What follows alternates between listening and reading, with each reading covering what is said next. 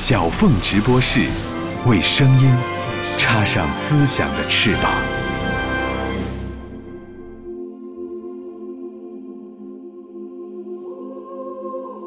一九二七年春天，四川青年巴金从求学的上海跑到人生地疏的巴黎，想找寻一条救人、救世也救自己的路。他的住处。就在先贤祠旁边的都纳夫尔街，所以每天都要经过先贤祠。无数个阴雨的黄昏，他站在卢梭的铜像前，对这位梦想消灭压迫和不平等的日内瓦公民诉说他的绝望和痛苦。回到他在巴黎拉丁区那家小小公寓的五楼上。在一间充满煤气和洋葱味儿的、阳光难以照到的小房间里，听着巴黎圣母院报告时刻的沉重的钟声，他开始写下一些类似小说的场面，让他的痛苦、他的寂寞、他的热情化成一行一行的字，留在纸上。他说：“我过去的爱和恨。”悲哀和欢乐，受苦和同情，希望和挣扎，一起来到我的笔端。我写得快，我心里燃烧着的火渐渐地灭了，我才能够平静地闭上眼睛，心上的疙瘩给解开了，我得到了拯救。就是这样，一代文豪巴金，在异国他乡开始了他的写作生涯。风刮得很紧，雪片像扯破了的棉絮一样在空中飞舞，没有目的的四处飘落。左右两边墙角各有一条白色的路，好像给中间满是水泥的石板路镶了两道宽边儿。街上有行人和两人抬的轿子，他们斗不过风雪。显出了畏缩的样子。雪片越落越多，白茫茫的布满在天空中，向四处落下。落在伞上，落在轿顶上，落在轿夫的笠上，落在行人的脸上。一段风雪黄昏的寂静，拉开了巴金《激流三部曲》之一《家》的序幕。也仿佛为这部小说定下了寒冷彻骨的基调。从这里开始，巴金立志要向一个垂死的制度叫出“我控诉”，也成就了二十世纪中国文学最绚烂的一章。风在空中怒吼，声音凄厉，跟雪地上的脚步声混合在一起，成了一种古怪的音乐。这音乐刺痛行人的耳朵，好像在警告他们：风雪会长久地管制着世界，明媚的春天不会回来了。听众朋友，大家好，这里是山东广播电视台经济广播小凤直播室，我是小凤，以文字为见证，以阅读为照耀。小凤直播室二零二一读书榜特别策划。百年记忆，理想书榜，今天继续阅读经典，就从巴金的家开始读起。那个旗帜上的那些头像的人物都是些什么人？基本上是十八、十九世纪的欧洲的无政府主义者，巴金、巴库宁、克鲁泡特金。二零一五年，我随政治学者刘军宁先生一起赴以色列考察。犹太文明的历史演进，不想在以色列第三大港口城市海法最著名的景观巴哈伊空中花园外，邂逅了一群笑聚于此的青年。他们停在马路对面的汽车上，插满了旗帜。君宁老师认出了汽车招牌上的人物是无政府主义者巴库宁和克鲁泡特金。此刻，我才知道，原来作家巴金的笔名。正是源于这两个人。青青老师，你当时是上前去跟哪些年轻人交流，当时你问了他们什么问题？你是谁？你从哪儿来的？你要到哪儿去？是北大保安的三个终极问题。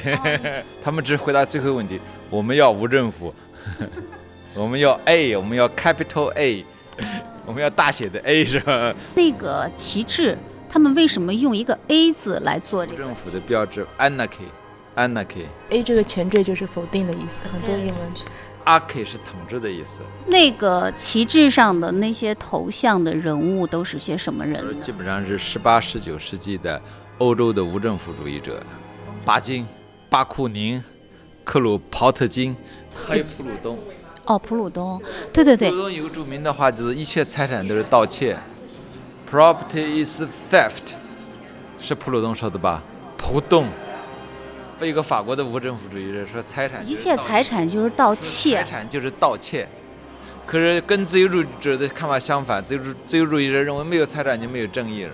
好像无政府主义在二十世纪初期的时候，也是在中国的年轻人里面很是风行一时巴。金、鲁迅他们都是早年这个都是无政府主义者，他们相信自身和人类的无限的潜能，认为不需要政府就人可以像天使一样过得很好，组织好自己的生活。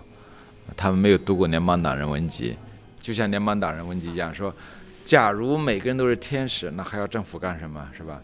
假如每个人都是恶棍，那政府有有要政府有什么用，是吧？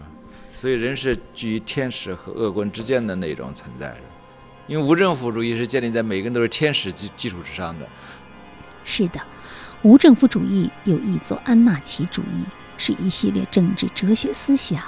十九世纪后半期流行于欧美，他倡导个人享有绝对的自由，废除国家的存在。一九零三年前后传入中国，当时中国的知识分子为了探求民族自由和独立的道路，曾借鉴和引进各种各样的思想和主义。在最初，无政府主义是其中影响比较大的一股思潮。到五四前后，已经有四十八个团体、六十九种刊物涉及无政府主义。章太炎、陈独秀、李大钊、周恩来、鲁迅、张国焘等都受其影响。无政府主义与中国传统思想的契合之处，近于孔孟之大同、老庄之虚无、墨家之兼爱。巴库宁等人行文有着强烈的道德色彩，对中国的知识分子也颇有吸引力。但当然，由于没有解决方案，上世纪三十年代初，无政府主义基本退出了政治舞台。这个无政府主义最早是怎么创立的？这个学说？这个稍微有点深远了。这个其实在在希腊咱们早期的这种就就有，然后到后来到这个康帕内拉，到托马斯摩尔，这个人类总是幻想各种可能性，就是一些人把人性看得特别坏，觉得需要专制，比如像在那个理想国里面，还有一些人把人性看得特别好，不需要任何强制，我们就是都能把一切事情搞定，是吧？我想，可能无政府主义在当代社会应该没有什么立足之地了，是不是？对对，人性展露出来是糟糕，断绝了任何无政府主义的念想。你追求的无政府和你没办法达到的无政府一个状态是不一样的。比如，中国在每个朝代更迭之间，常常处于一种无政府状态，当然那是一个很糟糕的状态，是？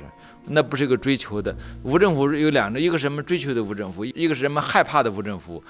就是人们从来没有得到过所追求的无政府，人们所得到的都是所害怕的那种无政府。这个无政府主义，巴金十五岁时就阅读了俄罗斯哲学家彼得·克鲁泡特金的《告少年》一文。当时被克鲁泡特金号召富家子弟应当牺牲个人安逸，去帮助穷人，并创造一个更公平的世界的观点，深深地打动。所以他的笔名中“巴金”的“金”的确是致敬克鲁泡特金，但是巴金的“巴”的来源，坊间流传源自无政府主义的又一个代表人物巴库宁，也许是个误传。有一次采访中，巴金自己解释说，这是为了纪念他在法国投水自杀的朋友巴恩伯。这本书里所叙述的，并没有一件是我自己的事。虽然有许多事都是我看见过或者听说过的，然而，横贯全书的悲哀，却是我自己的悲哀。这是根据巴金小说改编的电影《家》的开场白，或许你能从中捕捉到一点信息，那就是小说与现实的互文关系。一如巴金自己所说：“家里面不一定就有我自己，可是书中那些人物却都是我所爱过的和我所恨过的，许多场面都是我亲眼见过或者亲身经历过的。写家的时候。”我仿佛在跟一些人一块受苦，跟一些人一块在魔爪下面挣扎。我陪着那些可爱的年轻的生命欢笑，也陪着他们哀哭。我知道，我是在挖开我的回忆的坟墓。第一号毕业文凭授予品学兼优、各科成绩第一的高觉新军。巴金原名李尧棠。一九零四年生于四川成都，在五四运动浪潮的激励下，他接受了民主主义和无政府主义思潮的洗礼，并于一九二零年考入成都外语专门学校攻读英语。毕业后奔赴上海、南京继续求学。一九二七年初，巴金远赴法国。在那里广泛地涉猎了西方思想家、革命家及无政府主义活动家的著述，开始从事翻译和创作。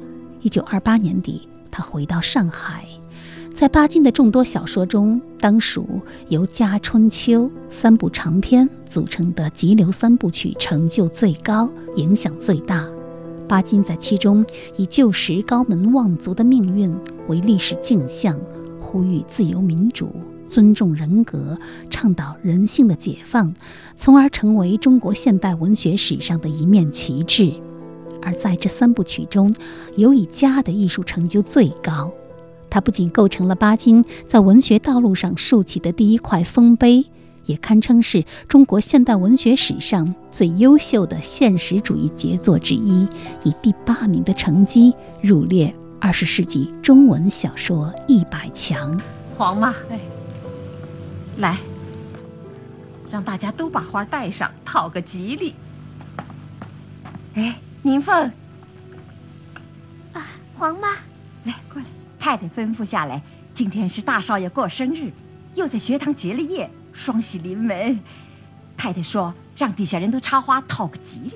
家这部小说以五四运动浪潮波及的滞涩的内陆之城四川成都为背景，描写了高公馆这个诗礼传家、四世同堂的封建大家族腐朽没落、分化飘零的过程，揭露了专制父权下的腐朽本质，也让读者看到了在急剧变化的社会中，个人命运如何与大时代纠缠联系在一起。夜死了，黑暗统治着这所大公馆。电灯光死去时发出的凄惨的叫声还在空中荡漾。虽然声音很低，却是无所不在。连屋角里也似乎有极其低微的哭泣。欢乐的时期已经过去，现在。是悲泣的时候了。人们躺下来，取下他们白天里戴的面具，结算这一天的总账。他们打开了自己的内心，打开了自己的灵魂的一隅，那个隐秘的角落。他们悔恨，悲泣。为了这一天的浪费，为了这一天的损失，为了这一天的痛苦生活。自然，人们中间也有少数得意的人。可是他们已经满意的睡熟了。剩下那些不幸的人、失望的人，在不温暖的被窝里，悲泣自己的命运。无论是在白天或黑夜，世界都有两个不同的面目，为着两种不同的人而存在。在蒲壁室里，一盏瓦油灯惨淡地发出微弱的亮光，灯芯上结着一朵大灯花，垂下来烧得发出叫声，使这间屋子更显得黑黢黢的。十六岁的婢女明凤坐在床沿上，痴痴地望着灯花。照理，她辛苦了一个整天。等太太、小姐都睡好了，暂时的恢复了自己身体的自由，应该早点休息才是。然而，在这些日子里，明凤似乎特别重视这些自由的时间。她要享受它们，不肯轻易把它们放过，所以她不愿意早睡。她在思索，她在回想。他在享受这种难得的清闲，没有人来打扰他。那些终日在耳边响着的命令和责骂的声音，都消失了。他跟别的人一样，白天里也戴着假面具，忙碌欢笑。这时候，在他近来所宝贵的自由时间里，他也取下了面具。打开了自己的内心，看自己的灵魂的一隅。明凤，这是家中最富感情的角色，一个单纯而温柔的婢女。在这个深夜，她审视自己的命运。一个年轻的身影牢牢占据了她的心房，那是高家的三公子高觉会。成都高公馆。一个四世同堂的大家族，高老太爷是这个大家庭的统治者。大儿子去世，为他留下三个孙子：觉心、觉民和觉慧。十八岁的二公子高觉民和三公子高觉慧都是热衷于新思想的青年。觉民正与姑妈的女儿秦表妹相爱，觉慧也有着自己的心上人婢女明凤。决心是两兄弟的大哥，也是高家的长房长孙。他性格早熟而软弱，奉行妥协和作揖主义。他年轻时与梅表妹相爱，却接受了父亲以抓阄的方式为他选定的李家小姐瑞珏。好在瑞珏美丽而善良，给了他许多安慰。两年以后，爆发了五四运动，新的思想唤醒了他。久已逝去的青春，他爱自己的妻子，但又忘不了梅。特别是出嫁不久后，梅就成了寡妇。回到成都，两人的见面带给他无穷的痛苦。不久，梅在忧郁中病逝。大表哥，你现在有了大表嫂，大表嫂又是那么好。连我也喜欢他，我不愿给你唤起往事，我不愿叫你痛苦，也不愿叫大表嫂痛苦。在家里，我母亲不知道我的心事，我的悲哀，她是不会了解。我这样活下去，还不如早死的好。喂，我现在差不多是靠着回忆生活的了。回忆有时候真能使人忘记一切。我真想回到从前那种无拘束、无忧虑的儿时去。可惜光阴不能倒流，大表哥，你一定要保重身体呀！梅娘娘，梅娘娘，啊，你怎么躲在这儿不和我玩？啊，谁说梅娘娘不和你玩了？我也在想你呢，梅表妹。啊，他非要托我来找你玩。真够淘气的，我喜欢他这样。梅娘娘，我带你去看鱼，那那里有好大好大的鱼。好，我陪你去。梅表妹境遇不好，她心里很难过。你应该和她说说话，劝她宽宽心才是。姐，你的心真好。绝慧是三兄弟中最叛逆的一个。三少爷绝慧瞒着家人参加了《黎明周报》的编辑工作，撰写介绍新文化运动的文章。他觉得自己与家庭的关系越来越疏远了，只有想到明凤，他才会感到一些亲切。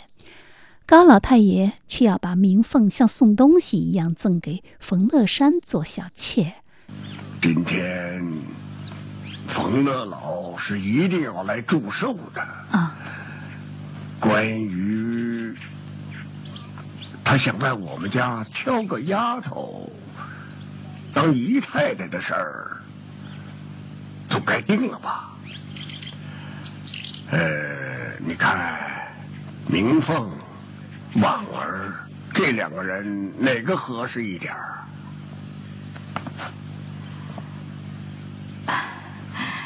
这事儿当然由老太爷做主。最近我看明凤总喜欢往老三绝慧房里跑。嗯。现在人也大了，我是怕，我看还不如索性把明凤。对，把明凤给冯乐山，省得败坏家风。明凤怀着一线希望去找绝慧，埋头写文章的绝慧丝毫没有觉察到明凤脸色的变化。等到他从哥哥觉明口中知道真相，赶紧出门寻找，但明凤不见了。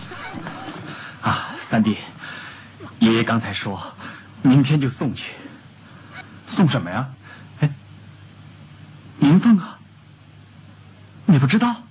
明凤，她怎么了？哎呀，你还不晓得？明凤明天就要走了，走？上哪儿去啊？爷爷把她，把她送给冯乐山做姨太太了。啊？哎呀，哎，你怎么不早告诉我呢？哎，三弟，三弟。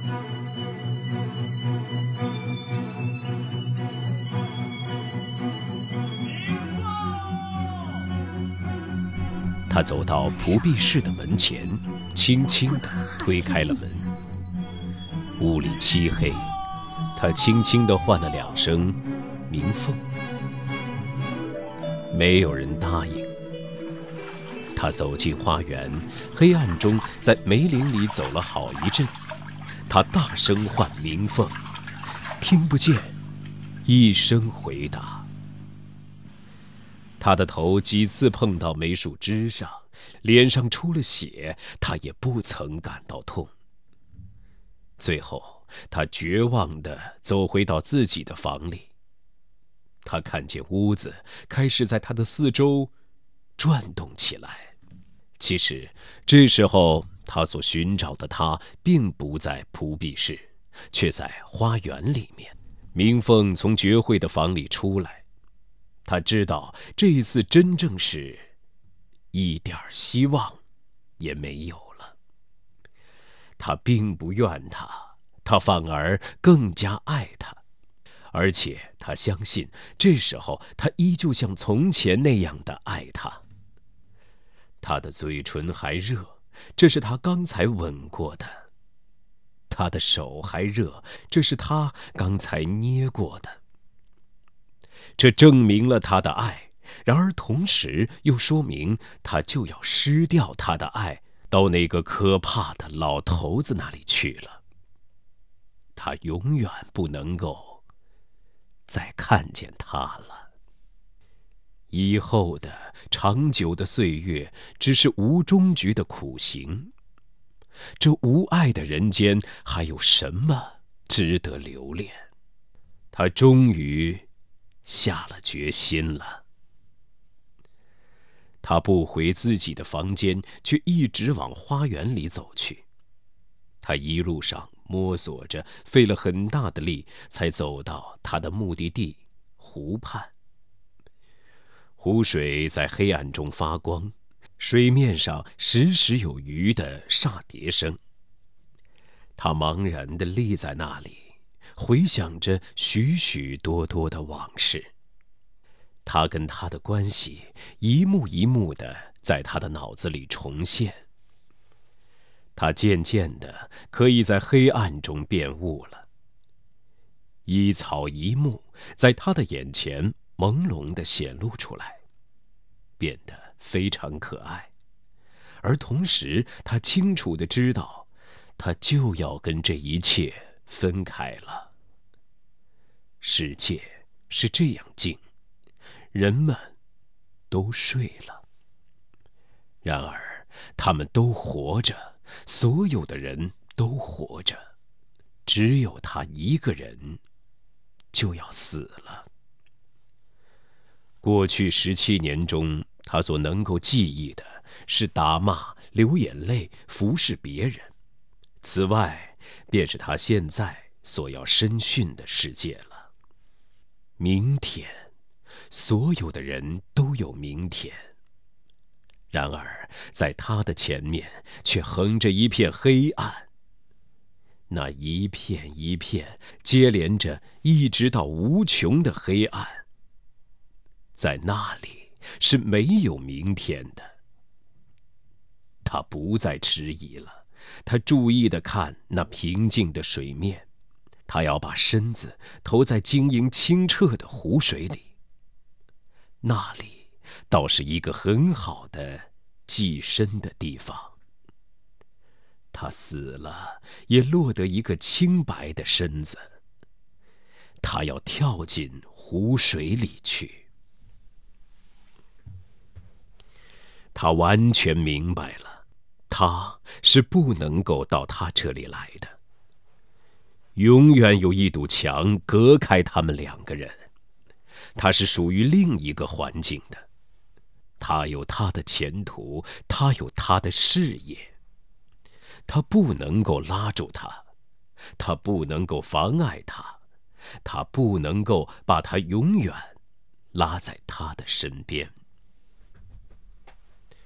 他应该放弃他，他的存在比他的更重要。他不能让他牺牲他的一切来救他。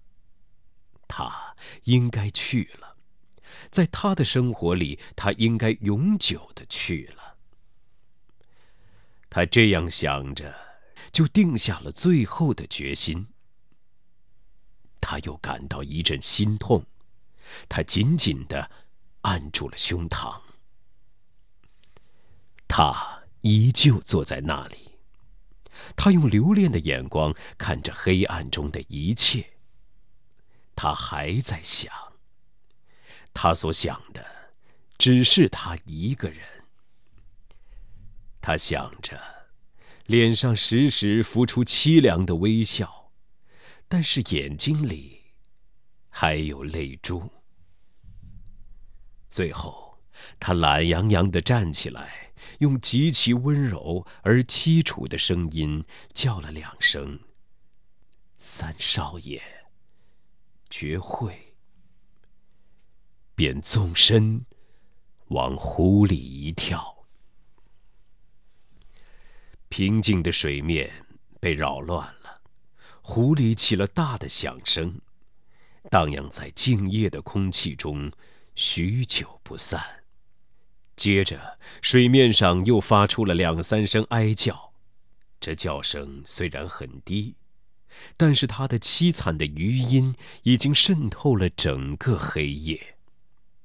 不久，水面在经过剧烈的骚动之后，又恢复了平静，只是空气里还弥漫着哀叫的余音，好像整个的花园。都在低声哭了。就这样，明凤绝望地在家族庭院里投湖自尽。许多读者认为，明凤的故事是《急流三部曲》中最动人的部分，剧作家曹禺在一九四一年将小说改编成广受欢迎的舞台剧时，也突出了这一点。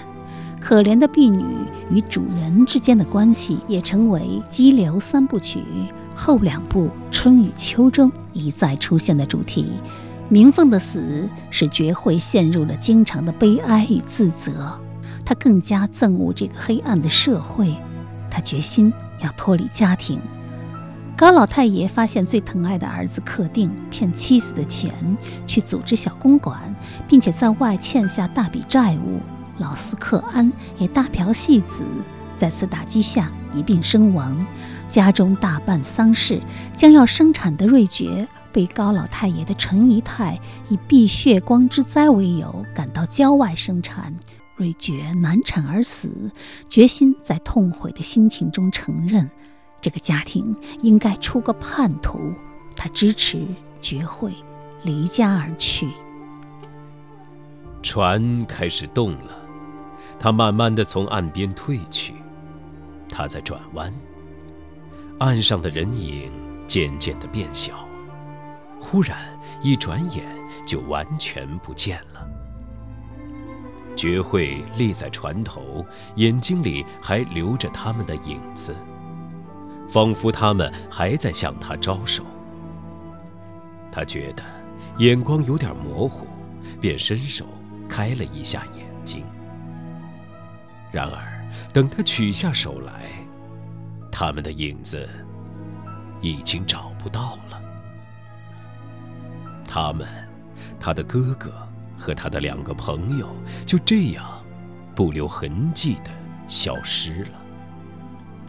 先前的一切，仿佛是一场梦。他再也看不见他们。他的眼睛所触到的，只是一片轻盈的水、一些山影和一些树影。三个舟子在那里一面摇橹，一面唱山歌。一种新的感情渐渐地抓住了他。他不知道。究竟是快乐还是悲伤？但是他清清楚楚的知道，他离开家了。他的眼前是接连不断的绿水，这水只是不停的向前面流去，他会把它载到一个未知的大城市去，在那里，新的一切正在生长。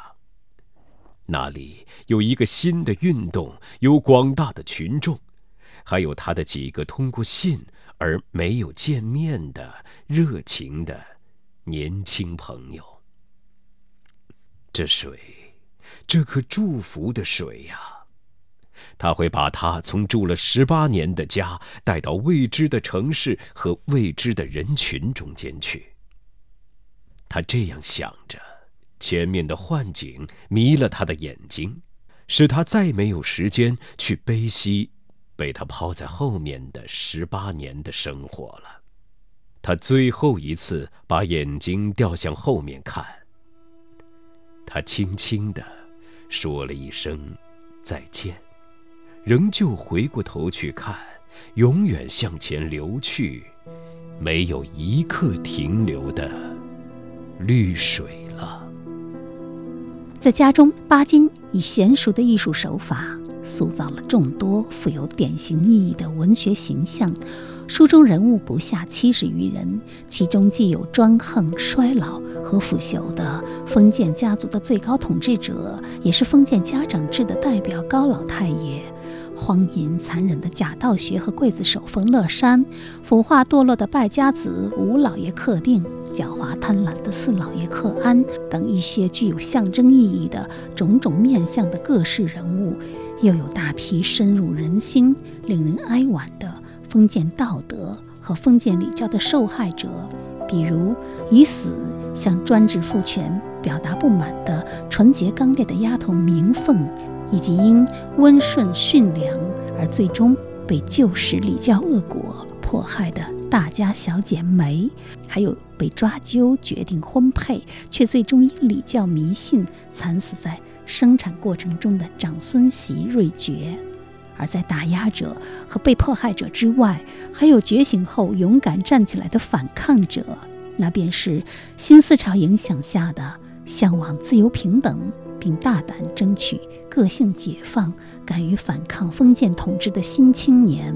觉民和秦这对富有新思想的有情人，最终能成为眷属，算是这通篇惨痛压抑的故事里最暖的一道阳光。一九三一年，家在《时报》开始连载，原名为《激流》。开明书局于一九三三年五月出版首本加单行本，序言的题目是“呈现一个人”。原本这个人不是别人，而是巴金的亲哥哥李尧梅。一九二九年七月，李尧梅从四川来到上海看望巴金，谈了家庭里的种种事情。气愤又苦恼，巴金告诉他，他要写一部反映大家庭生活和家中青年男女不幸遭遇的小说。大哥立刻表示支持，并且鼓励他：“我家的历史很可以代表一切家族的历史。”他还鼓励巴金不要怕，说：“快肉余生。”也就是狄更斯的大卫·科波菲尔过于害怕，就写不出来了。而故事中的高觉新的形象，就是巴金以哥哥李尧梅为原型塑造的。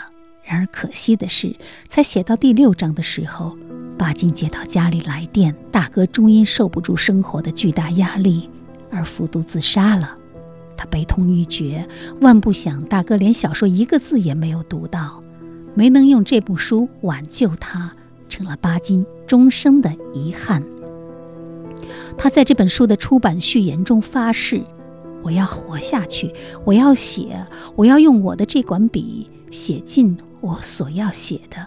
这管笔，你大前年在上海时买来送给我的这管自来水笔，我用它写了我的灭亡以及另外的一些小说。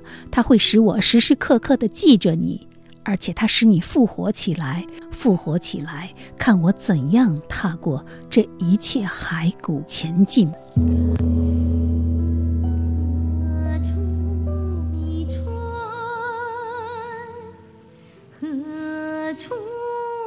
秋，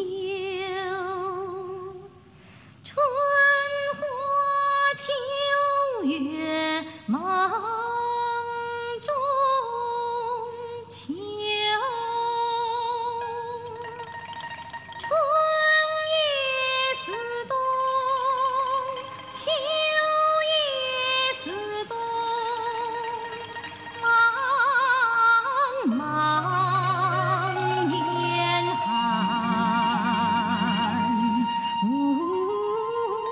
一首《激流》来自1987年，根据巴金先生同名小说改编的电视剧《家春秋》，悲泣的曲调，细腻地传述着原著中苦闷压抑的悲情世界，翻涌着高家三公子难逃礼教罗网的情爱之伤。在这部荣获优秀电视剧称号的佳作中，《红楼梦》里的宝姐姐和林妹妹摇身一变，成了和小少爷依依相恋却最终为爱自尽、天人永隔的丫头明凤，以及和大少爷门当户对却最终嫁作他人之妇、抱憾而终的闺秀梅表姐。说巧，却也更妙。熟悉这两部作品的朋友们，想必不难发觉《家春秋》和《红楼梦》间的某些相似之处，因为他们讲述的都是由盛转衰的大时代背景下典型大家族由盛转衰的悲剧。而《家春秋》更甚的是，它可能要更悲、更闷、更令人窒息。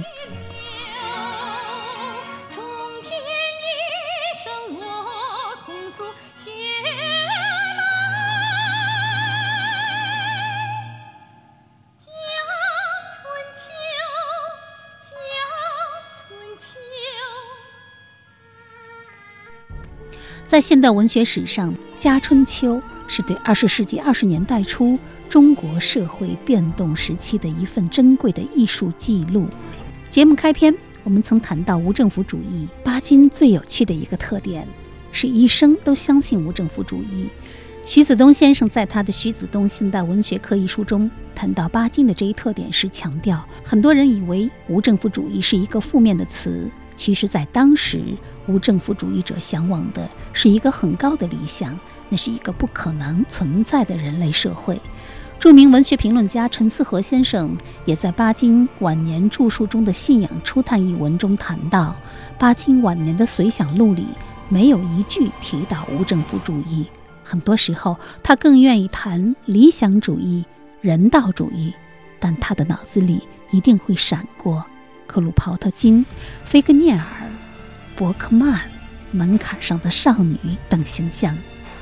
在《急流总序》中，巴金说：“我的周围是无边的黑暗，但是我并不孤独，并不绝望。